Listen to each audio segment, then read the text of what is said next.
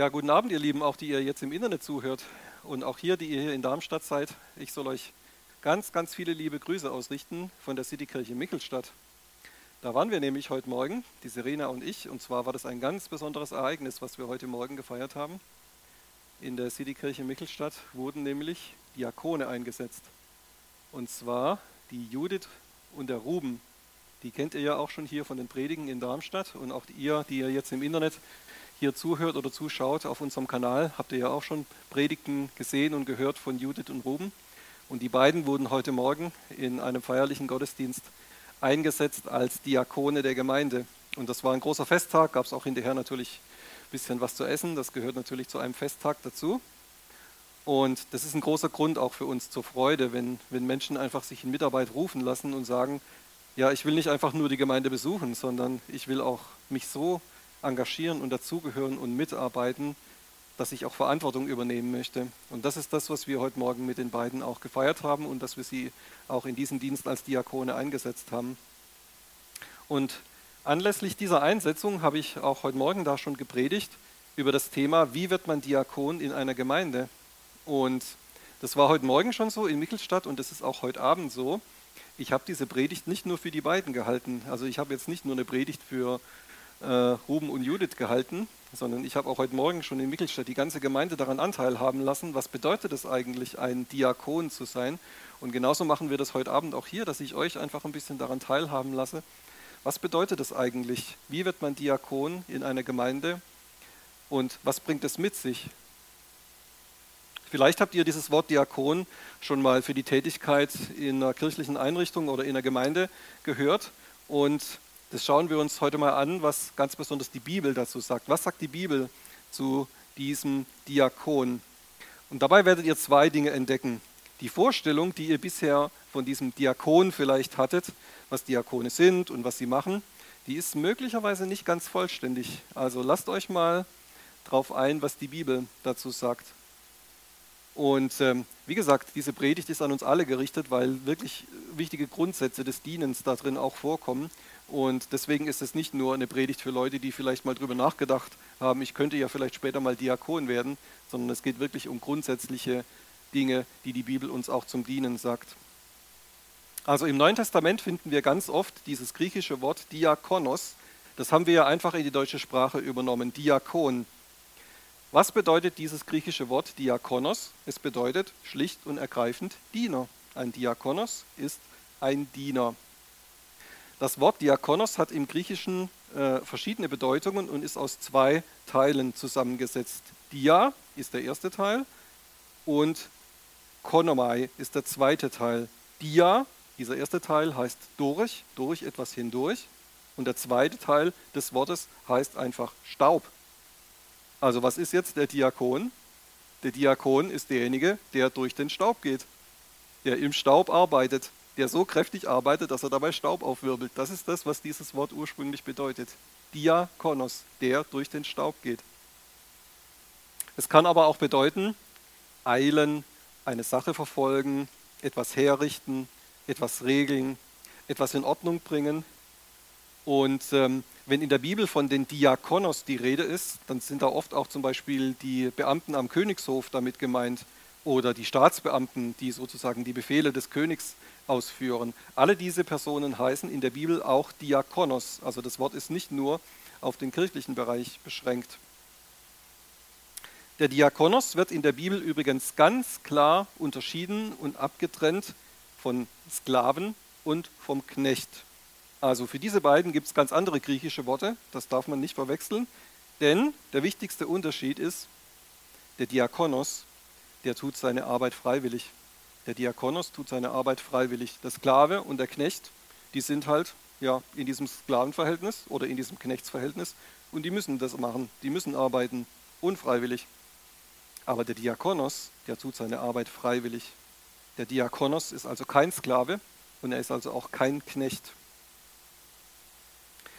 Zu der Zeit, als Jesus mit seinen zwölf Jüngern unterwegs war, wie wir das im Neuen Testament lesen, gab es noch keine Amtsbezeichnungen ähm, also Jesus wurde einfach Rabbi genannt. Ihr kennt das ja auch von den Evangelien. Wenn ihn jemand da angesprochen hat, hat er meistens Rabbi zu Jesus gesagt. Das bedeutet Lehrer. Und seine Jünger, die wurden einfach seine Jünger oder seine Schüler genannt. Das war so die, die Anrede für diese Zeit gewesen. Und trotzdem geht es in dieser Zeit, auch als Jesus mit seinen Jüngern unterwegs war, schon ganz oft ums Dienen. Und ganz oft finden wir auch dieses Wort Diakonos schon in den Reden von Jesus, obwohl es dieses Amt ja noch gar nicht gab. Es gab ja noch nicht mal eine Gemeinde, die gegründet war. Es gab einfach nur diese Jünger, die mit Jesus umhergelaufen sind. Es gab keine Ämter, es gab keine Diakone, die in ein Amt eingesetzt waren, aber trotzdem hat Jesus ganz oft schon über Diakonos, über den Diener gesprochen. Wir schauen uns mal an, was Jesus zum Dienen gesagt hat. Matthäus 20, Vers 26. Matthäus 20, Vers 26. Unter euch wird es nicht so sein, sondern wenn jemand unter euch groß werden will, wird er euer Diener, euer Diakonos sein. Und wenn jemand unter euch der Erste sein will, wird er euer Sklave sein, so wie der Sohn des Menschen nicht gekommen ist, um bedient zu werden, sondern um zu dienen und sein Leben zu geben als Lösegeld für viele. Also Jesus vergleicht hier das Königreich Gottes mit den Gegebenheiten auf dieser Welt und er sagt, im Königreich Gottes gelten ganz andere Maßstäbe als hier in der Welt. Der Größte im Königreich Gottes, das ist nicht der, der ganz oben steht. So haben wir das hier bei menschlicher Hierarchie. Der Größte ist der, der ganz oben steht und die, die unten sind, das sind die, die dem ganz oben dienen müssen. Das ist, sind so unsere menschlichen Hierarchien, die wir kennen. Aber er sagt, im Königreich Gottes ist es ganz umgekehrt. Im Königreich Gottes ist derjenige, der der Größte sein will, das ist derjenige, der ganz unten der Diener ist. Und dann nennt er sich sogar selbst als Beispiel. Er sagt, Jesus selbst, also ich selbst bin gekommen, um zu dienen und um mein Leben zu geben damit wir gerettet werden. Das ist der größte Dienst, den er uns erwiesen hat, dass er für uns am Kreuz von Golgatha gestorben ist. Und das ist wirklich der unterste Weg, den man gehen kann, dass man sein Leben opfert, damit andere leben können. Das ist wirklich krass. Er ist einer der wichtigsten, der wichtigste Diakonos gewesen, ähm, den wir je auf dieser Welt hatten. Diese Diskussion mit den Jüngern, die kam deswegen auf, weil die Jünger sich so untereinander unterhalten haben, so wie wird denn das dann mal sein, wenn Jesus dann mal später im Königreich Gottes im Himmel dann so äh, auf seinem Thron sitzt, da werden wir ja dann vielleicht so rechts und links daneben sitzen, wie wird denn das sein und vor allem wer von uns wird es sein, der dann so rechts und links von ihm sitzt und da so mit ihm regiert. Und Jesus sagt, das ist eine ganz falsche Vorstellung. Ihr habt eine ganz falsche Vorstellung davon. Es geht nicht darum, irgendwie rechts und links neben mir auf dem Thron zu sitzen, Sie haben einfach dieses Problem gehabt, dass sie diese weltliche Vorstellung von Hierarchie, das haben sie aufs Königreich Gottes übertragen. Also sie haben gedacht, im Königreich Gottes ist es genauso wie hier unten auf der Welt. Und ähm, Jesus hat gesagt, nee, nee, das ist ganz anders. Im Königreich Gottes gilt etwas ganz anderes. Markus 9, Vers 35 unterhält es sich zum Beispiel mit ihnen darüber. Markus 9, Vers 35. Und er setzte sich, rief die Zwölf, und er spricht zu ihnen, wenn jemand der Erste sein will, soll er der Letzte von allen und aller Diener sein. Da auch da sagt er wieder, er soll der Diakonos sein. Also wer der Erste sein will, der soll der Letzte von allen sein, er soll der Diakonos sein. Wichtig ist bei allem, über was wir hier gerade sprechen, es geht nicht um eine äußerliche Show. Also es geht nicht darum, dass wir äußerlich so ganz demütig tun und so tun, als ob wir die Diener wären, aber innerlich sind wir total überheblich und denken, wie wir so in dieser Karriereleiter, diese menschliche Vorstellung von Karriere, wie wir da so hochsteigen könnten, sondern Jesus spricht hier von unserer Herzenshaltung. Er sagt, das Dienen, den unteren Weg zu gehen, sich selber nicht höher zu denken als andere, das muss uns, unsere Herzenshaltung sein. Wir im Königreich Gottes betrachten uns als Diener und wir streben nicht danach, in einer Hierarchie irgendwie nach oben zu klettern. Wir gehen den unteren Weg. Und für alle demütigen Diener hat Jesus auch eine ganz tolle Verheißung in Johannes 12, Vers 26. Johannes 12, Vers 26. Wenn mir jemand dient, so folge er mir nach, und wo ich bin, da wird auch mein Diener sein. Wenn mir jemand dient, so wird der Vater ihn ehren. Also wo ich bin, da wird auch mein Diakonos sein, sagt er hier. Wenn mir jemand dient, so wird der Vater ihn ehren. Also als Diener sind wir dazu aufgerufen, ihm zu folgen, bei ihm zu sein und mit ihm Gemeinschaft zu haben. Das ist das, was Jesus unbedingt möchte. Vielleicht könnt ihr euch daran erinnern, Ruben hat letzte Woche darüber eine ganz tolle Predigt gehalten. Der Traum Gottes wird wahr. Auch ihr, diejenigen, die ihr jetzt gerade hier online zuhört, ihr könnt mal auf unserem Kanal gucken. Das müsste das, die letzte Datei sozusagen auf unserem Kanal sein. Der Traum Gottes, der wahr wird. Gott hat immer diesen, diesen Traum gehabt, Gemeinschaft zu haben mit den Menschen. Er wollte immer mit den Menschen zusammen sein. Und Ruben hat das sehr gut ausgeführt in dieser Predigt, wie dieser Traum wahr geworden ist. Und Jesus sagt hier, wo ich bin, da wird auch mein Diener sein. Er liebt es, mit uns Gemeinschaft zu haben. Und es ist wichtig für uns, dass wir auch diese Gemeinschaft mit ihm pflegen. Und das habe ich heute Morgen nicht nur Ruben und Judith so gesagt, sondern das habe ich der ganzen Gemeinde so zugerufen und das rufe ich auch euch zu, dass ich sage, kein Dienst auf dieser Welt kann die Gemeinschaft mit ihm ersetzen. Du kannst die tollste Position irgendwo haben, auch in einer Gemeinde oder in einer Kirche. Das nützt dir nichts, wenn du deswegen die Gemeinschaft mit ihm versäumst. Die, diese innige und diese direkte Gemeinschaft mit Gott dem Vater, mit Jesus dem Sohn und mit dem Heiligen Geist kann kein Amt auf dieser Welt ersetzen. Und deswegen ist es so wichtig, dass wir uns das immer bewusst machen. Das ist das auch, wonach wir streben sollten und wo, wo wir uns darum bemühen sollten, in dieser engen und in dieser direkten Gemeinschaft mit ihm zu leben. Da, wo ich bin, da wird auch mein Diener sein. Gott sieht unsere demütige Herzenshaltung und er wird uns dafür ehren, sagt Jesus hier. Nachdem Jesus dann in den Himmel aufgefahren war, sandte er an Pfingsten den Heiligen Geist und so entstand dann die erste Gemeinde. Und in dieser Gemeinde spielten natürlich dann die, die Jünger als Apostel schon eine wichtige Rolle, auch als Leiter dieser Gemeinde. Und ähm, die Gemeinde wuchs und es gab sehr viel zu tun, es gab viele Aufgaben zu erledigen. Die Jünger haben das Wort Gottes verkündigt, sie haben die Treffen organisiert. Und genauso wie, wie das heute auch ist, gab es damals schon in dieser Gemeinde reiche Menschen und arme Menschen. Es gab Menschen, die viel Geld hatten, es gab Menschen, die wenig Geld hatten, es gab sozial Bessergestellte und es gab sozial Schwache. Und deswegen hat sich diese erste Gemeinde auch, von der wir im Neuen Testament lesen, die hat sich ganz besonders stark auch um die Versorgung der Armen gekümmert. Also die haben sich dann getroffen zum Gottesdienst, es gab Mahlzeiten, die haben ganz oft dann auch zusammen gegessen, wahrscheinlich jedes Mal, auch wenn sie sich getroffen haben.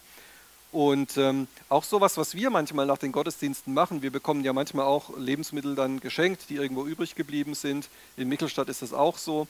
Dann wird einfach nach dem Gottesdienst hier außen zum Beispiel äh, in unserem Café oder in Michelstadt ist es immer außen dann vor, der, vor, dem, vor dem Gebäude, wird dann ein großer Tisch aufgebaut und da wird dann die Tafel aufgebaut und da werden die Lebensmittel dann hingestellt in Kisten und dann werden die verteilt und jeder, der was braucht, kann was kostenlos mit nach Hause nehmen.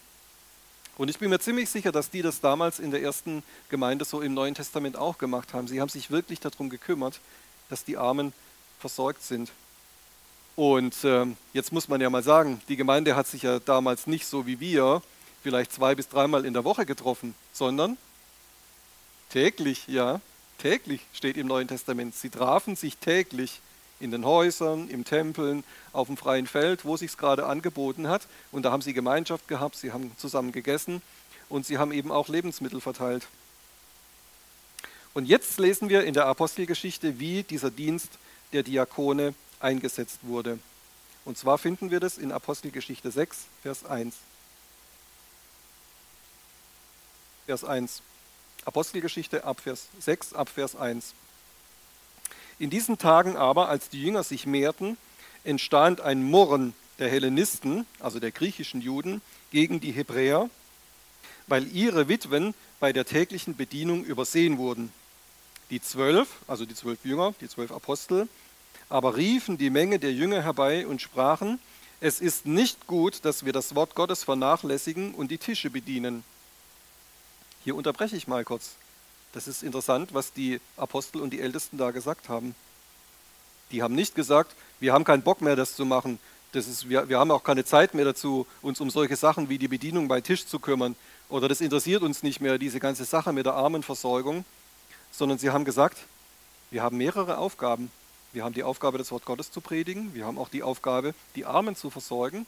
Und für uns als die Apostel ist es nicht gut, wenn wir diese Aufgabe, das Wort Gottes zu predigen, versäumen. Also sie haben sich nicht gedrückt vor dieser Aufgabe, sondern es waren einfach mittlerweile so viele Aufgaben, die da täglich zu erledigen waren, dazugekommen, dass sie gesagt haben, ähm, es ist gut, wenn wir als die Apostel, die wirklich auch von Anfang an mit dabei waren, dass wir uns auf die Verkündigung des Wortes Gottes konzentrieren.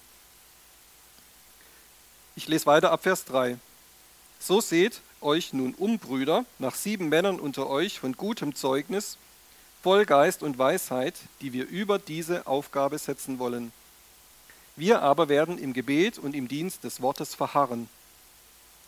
Und die Rede gefiel der ganzen Menge, und sie erwählten Stephanus, einen Mann voll Glaubens und Heiligen Geistes, und Philippus und Prochorus und Nikanor und Timon und Parmenas und Nikolaus, einen Proselyten aus Antiochia. Also das war ein zum Judentum konvertierter Heide, der dann eben Jesus in sein Leben aufgenommen hat. Diese, also diese sieben, stellten sie vor die Apostel, und als sie gebetet hatten, legten sie ihnen die Hände auf. Und das Wort Gottes wuchs und die Zahl der Jünger in Jerusalem mehrte sich sehr und eine große Menge der Priester wurde dem Glauben gehorsam. Stephanus aber, voller Gnade und Kraft, tat Wunder und große Zeichen unter dem Volk. Wenn wir diese Geschichte heute lesen, dann sehen wir sofort, die Einsetzung dieser sieben ersten Diakone, das war nicht einfach nur ein organisatorischer Akt, so wir müssen in unserer Organisation mal was verbessern, der irgendwie dazu dienen sollte, auch die Apostel zu entlasten, sondern es ging darum, Menschen in Verantwortung zu bringen, die sich ganz besonders um andere Menschen auch kümmern sollten. Ich finde es total interessant, welche Kriterien sie damals auch festgelegt haben und die sie formuliert haben, wo sie gesagt haben, das ist wichtig, dass die Diakone, die wir setzen, dass die das erfüllen. Wir schauen uns das mal an. Was waren diese Kriterien für die ersten Diakone? Sie sollten von gutem Zeugnis sein. Das heißt, niemand sollte eine berechtigte Anklage gegen sie haben. Sie sollten voll Geist sein. Das heißt, sie sollten wirklich erfüllt mit dem Heiligen Geist sein. Diakone müssen geisterfüllte Menschen sein. Sie sollen voller Weisheit sein. Damit ist die göttliche Weisheit gemeint. Damit ist nicht gemeint, dass wenn jemand zu einem Diakon kommt und der fragt ihn um Rat, dass der dann irgendwas erzählt, was ihm gerade einfällt, sondern es ist wichtig, dass der Diakon diese Weisheit auch, die er weitergibt, dass er sich die von Gott abholt. Was wir vorhin gesagt haben, diese Beziehungspflege mit, mit Gott auch, diese Beziehungspflege mit Jesus. Der Diakon muss so eine enge Beziehung zu Jesus haben, dass er sich diese Weisheit, die er auch an andere Menschen weitergibt, die holt er sich direkt von Gott ab. Der Diakon soll voller Glauben sein, nicht schnell zweifelnd oder ständig hin und her gerissen, sondern fest in dem, was er glaubt. Das waren diese Kriterien, die sie damals formuliert haben. Und dann haben sie diese sieben Personen, diese sieben Diakone vor die Apostel gestellt und als sie gebetet hatten, haben sie ihnen die Hände aufgelegt. Das ist das, was wir heute Morgen auch in Mittelstadt in der Citykirche gemacht haben dass wir Ruben und Judith auch die Hände aufgelegt haben und dass wir sie unter Handauflegung auch in diesen Dienst eingesetzt haben, so wie das damals auch in der Apostelgeschichte gemacht wurde. Und ich finde es total interessant, was das Ende von dieser Geschichte damals war. Was ist direkt nach dieser Einsetzung passiert? Was steht da? Das war ein fantastisches Ergebnis, was damals rausgekommen ist. Da steht nicht als als Ergebnis, ja, das mit der Essensverteilung hat ab jetzt besser funktioniert, es gab keinen Streit mehr, sondern da steht, das Wort Gottes wuchs und die Zahl der Jünger in Jerusalem vermehrte sich. Wow, das fand ich krass. Das fand ich mal richtig cool. Man hat einfach was Organisatorisches gemacht, was aber letztendlich trotzdem ein geistlicher Akt war und was auch eine geistliche Komponente hatte und was eine geistliche Auswirkung hatte. Es hat eine geistliche Auswirkung gehabt, dass die sich damals dazu entschieden haben, diese, Diak diese sieben Diakone einzusetzen. Und das Wort Gottes wuchs, die Zahl der Jünger in Jerusalem vermehrte sich. Was war die damalige Tätigkeit der Diakone? Also hier in der Apostelgeschichte, in der Stelle, die wir jetzt gelesen haben, steht ja Organisationsaufgaben, während des Essens bei Tisch dienen, diese Armenfürsorge organisieren, bei der Tafel die Lebensmittel ausgeben oder vielleicht auch mal jemand die Lebensmittel nach Hause bringen, der vielleicht bettlägerig ist und so diese ganzen Sachen, die gehörten dazu. Und das ist das, was wir auch heutzutage manchmal so im Kopf haben, wenn wir an den diakonischen Dienst denken, wenn wir an Diakone denken. Diese soziale Arbeit, das ist auch gut und das ist richtig, aber das war nicht alles. Stephanus und Philippus sind zwei von diesen sieben Aposteln, die ganz besonders erwähnt werden, auch im weiteren Verlauf der Apostelgeschichte. Stephanus und Philippus waren später zum Beispiel auch als Evangelisten mit den Aposteln und auch alleine unterwegs und sie haben Menschen zu Jesus geführt. Stephanus wird sogar hier schon ganz besonders erwähnt. Stephanus aber voller Gnade und Kraft tat Wunder und große Zeichen unter dem Volk. Wow, also der, der Stephanus war als Diakon praktisch viel mehr als nur ein Diener, der beim Essen geholfen hat, der bei der Lebensmittelverteilung geholfen hat, sondern er war ein geisterfüllter Evangelist gewesen. Wenn wir in der Apostelgeschichte weiterlesen, sehen wir das auch, was er direkt vor seiner Steinigung noch für eine krasse Predigt gehalten hat, wie er Menschen wirklich dazu aufgerufen hat, Jesus nachzufolgen. Er war von Gott dazu begnadet, in der Kraft Gottes Wunder und Zeichen zu tun. Und auch von Philippus hören und lesen wir solche Geschichten. Also der hat später in Samarien evangelisiert, das kommt ja noch vor in der Apostelgeschichte. Er hat Zeichen und Wunder getan. Durch seinen Dienst sind auch Menschen dann von körperlichen Krankheiten geheilt worden damals. Und er war auch derjenige, der dann mal geschickt wurde auf der Straße nach Äthiopien, den äthiopischen Finanzminister anzusprechen. Die Geschichte kennen manche von euch wahrscheinlich, die schon mal die Apostelgeschichte gelesen haben. Und ähm, da ist er wirklich von Gott auch hingeschickt worden, als da dieser äthiopische Finanzminister, der in Jerusalem zu Besuch war, ähm, den hat er dann eine, eine, kurze Strecke begleitet und hat dem äh, das Evangelium erklärt. Dieser Mensch hat äh, Jesus aufgenommen in sein Leben, hat sich sofort taufen lassen an Ort und Stelle und hat dann das Evangelium nach Äthiopien gebracht. So kam die gute Botschaft von Jesus nach Äthiopien. Und das hat Philippus getan. Also bei Tisch dienen, ja, Lebensmittel verteilen, ja, aber das war nicht alles. Das waren geisterfüllte Männer, die das Wort Gottes gepredigt haben, die das Königreich Gottes ausgebreitet haben und die sich auch haben rufen lassen für solche Einsätze. Also auch das gehört zum Dienst eines Diakons dazu. Sie haben die Gnade und die Kraft Gottes transportiert. Und das finde ich so toll, wenn man das, sich das anschaut, wie das damals in der Apostelgeschichte war. Das waren einfach nicht nur Leute, die irgendwas geholfen haben, sondern es waren Menschen, die was mit Gott erlebt haben. Und die das, was sie erlebt haben, auch das, was sie in der Gemeinschaft erlebt haben, das, was sie in der Gemeinde erlebt haben, das haben sie weiter transportiert. Durch Dienst in der Gemeinde und auch durch Dienst außerhalb der Gemeinde. Im Neuen Testament finden wir auch eine Amtsbeschreibung der Diakone. Und zwar ist das direkt nach der Amtsbeschreibung für die Ältesten. Auch diese Stelle finde ich ganz interessant, weil da geht es eigentlich viel weniger ums Tun, sondern es geht vielmehr um das Sein. Was ist eigentlich der Diakon? Wir schauen uns auch diese Stelle mal an in 1 Timotheus 3. 1 Timotheus 3 ab Vers 8. Ebenso wie die Ältesten sollen die Diener, die Diakonos, ehrbar sein, nicht doppelzüngig, nicht vielem Wein ergeben, nicht schändlichem Gewinn nachgehend, die das Geheimnis des Glaubens in reinem Gewissen bewahren. Auch sie aber sollen zuerst erprobt werden, dann sollen sie dienen, wenn sie untadelig sind. Ebenso sollen die Frauen ehrbar sein, nicht verleumderisch, nüchtern, treu in allem.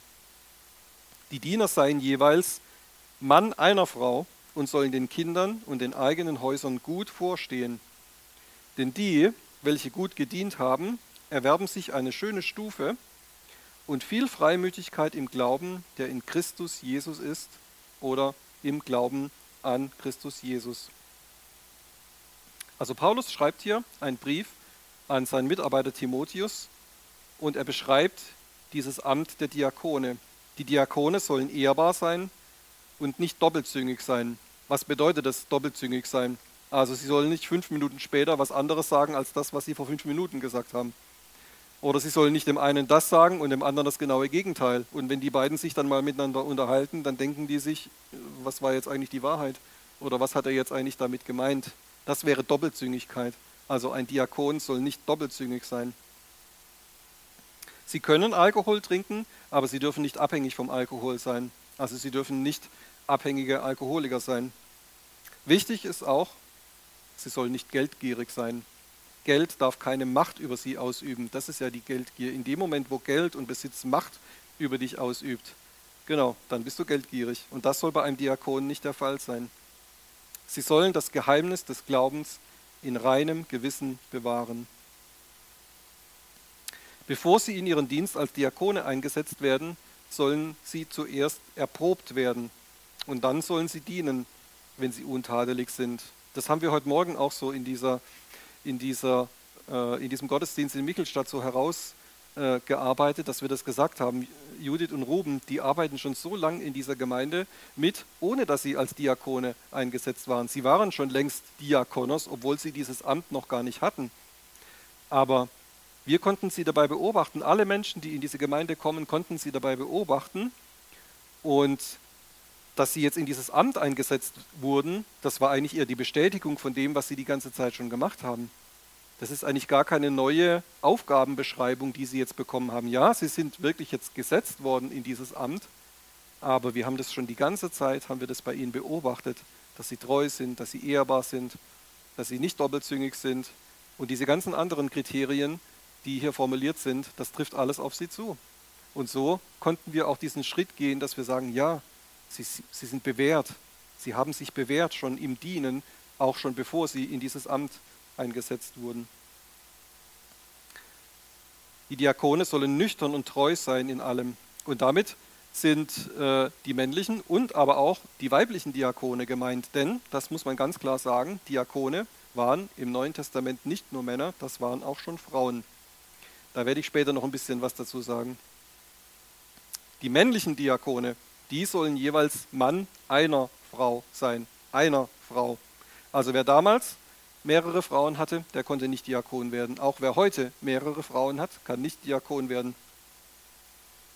Die Diakone sollen den Kindern und dem eigenen Haus gut vorstehen. Jetzt sagt Paulus was ganz Interessantes.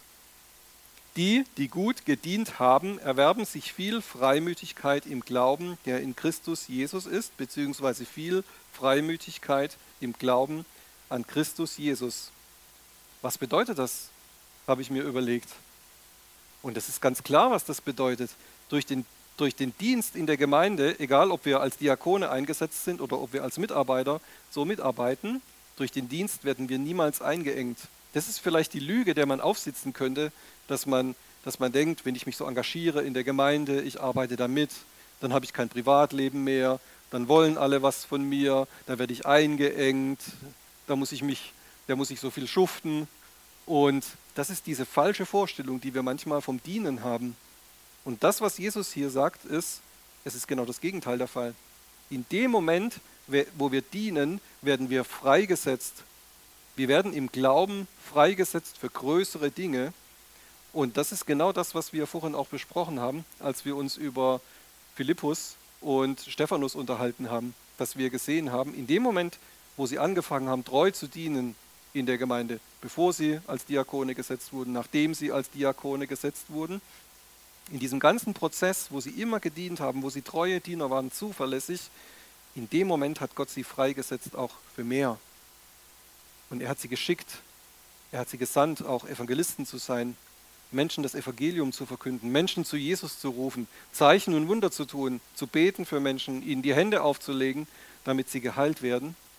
Und das ist das auch, was ein Ergebnis von treuem Dienst ist, dass Gott sagt, okay, es gibt noch mehr. Ich setze dich für mehr und ich setze dich frei für noch mehr. 1. Petrus 4, Vers 10. Wie jeder eine Gnadengabe, eine Geistesgabe empfangen hat, so dient damit einander als gute Verwalter der verschiedenartigen Gnade Gottes. Wenn jemand redet, so rede er es als Aussprüche Gottes. Wenn jemand dient, so sei es aus der Kraft, die Gott darreicht, damit in allem Gott verherrlicht wird durch Jesus Christus, dem die Herrlichkeit ist und die Macht von Ewigkeit zu Ewigkeit. Petrus beschreibt hier also eine wichtige Voraussetzung für das Dienen und das betrifft auch wieder uns alle. Das betrifft nicht nur die Diakone, die in ein Amt eingesetzt sind. Wir können und sollen nur aus der Kraft Gottes dienen, die er uns darreicht. Es ist so wichtig für einen Diakon auch, diese Sicherheit in der Lehre, für einen Mitarbeiter, der auch das Wort bringt. Es ist wichtig, dass wir sicher sind in der Lehre, dass wir uns mit dem Wort Gottes, mit der Bibel beschäftigt haben und dass wir diese Beziehung zu Gott und dem Heiligen Geist vor allem auch pflegen, der uns das Wort auslegt oder der uns ja wirklich auch das mitteilt, was Gott den Menschen mitteilen möchte. Und wir transportieren das dann zu den Menschen. Also das ist nicht nur beim Predigen im Gottesdienst, nicht nur bei der Kinderkirche, in der ja äh, Ruben und Judith auch in Michelstadt mitarbeiten, sondern das ist in allen Bereichen, wo wir praktisch das Königreich Gottes transportieren. Da müssen wir auch sicher sein in der Lehre. Paulus schreibt dazu an Timotheus, denn jedes, also das ist 1. Timotheus 4, Vers 4, 1. Timotheus 4, Vers 4, denn jedes Geschöpf Gottes ist gut und nichts verwerflich, wenn es mit Danksagung genommen wird denn es wird geheiligt durch Gottes Wort und durch Gebet. Wenn du dies den Brüdern vorstellst, so wirst du ein guter Diener, ein guter Diakonos Christi Jesus sein, der sich nährt durch die Worte des Glaubens und der guten Lehre, der du gefolgt bist. Die unheiligen und altweiberhaften Fabeln aber weise ab. Übe dich aber zur Gottesfurcht, zur Gottesverehrung, denn die leibliche Übung ist zu wenigem Nütze, die Gottesfurcht, die Gottesverehrung aber ist zu allen Dingen Nütze, weil sie die Verheißung des Lebens hat, des jetzigen und des zukünftigen.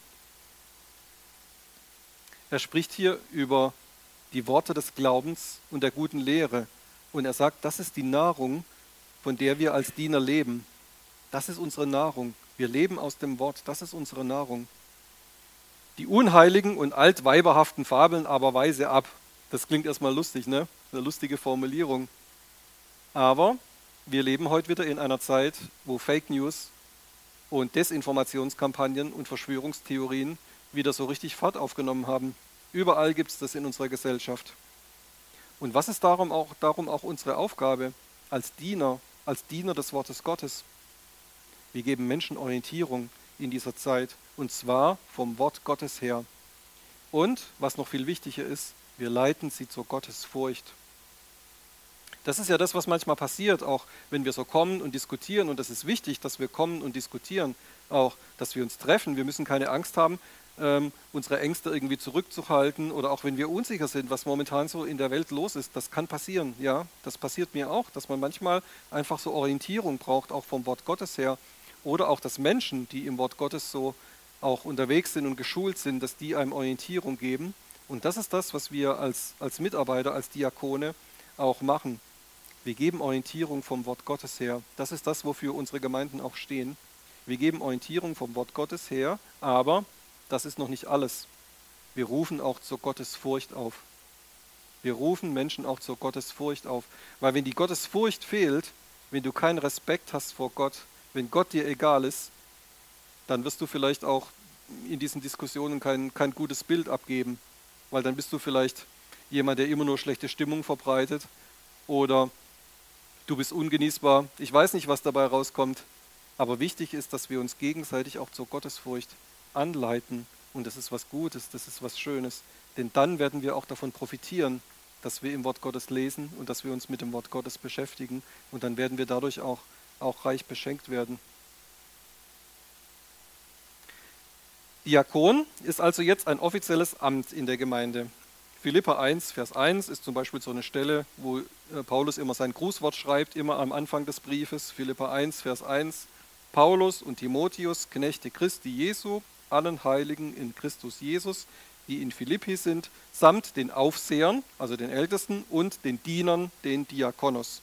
Gnade euch und Friede von Gott, unserem Vater und dem Herrn Jesus Christus. Also die Ältesten und die Diakone, die bezeichnet ihr hier sozusagen als die leitenden Mitarbeiter der Gemeinde.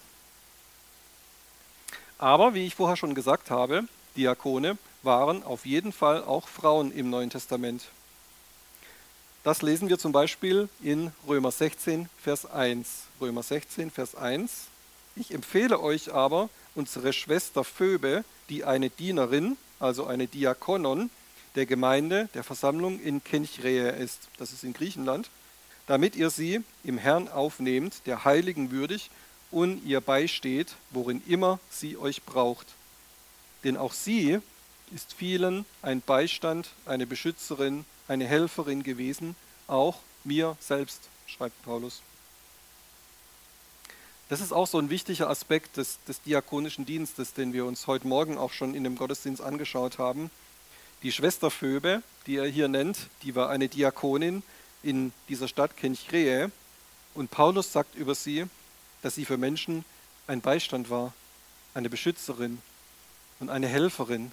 Und das ist wichtig, dass wir auch solche Menschen in der Gemeinde haben, zu denen wir uns mal flüchten können, wo wir mal hingehen können und sagen, Mensch, kannst du dich mal um mich kümmern? Ich brauche einfach mal Hilfe. Ich brauche mal ein Gespräch. Kannst du dich einfach mal um mich kümmern? Und das ist das, diese Frau, die war so jemand, die hat das geboten. Zu ihr konnte man flüchten. Sie hat, sie hat Menschen auch Orientierung gegeben. Sie war ein Beistand, eine Beschützerin und eine Helferin. Ich schließe diese Predigt ab mit einer großen Verheißung, die es auch für die Diakone gibt im Neuen Testament. Hebräer 6, Vers 10. Gott ist nicht ungerecht, euer Werk zu vergessen und die Liebe, die ihr zu seinem Namen bewiesen habt, indem ihr den Heiligen gedient habt und dient.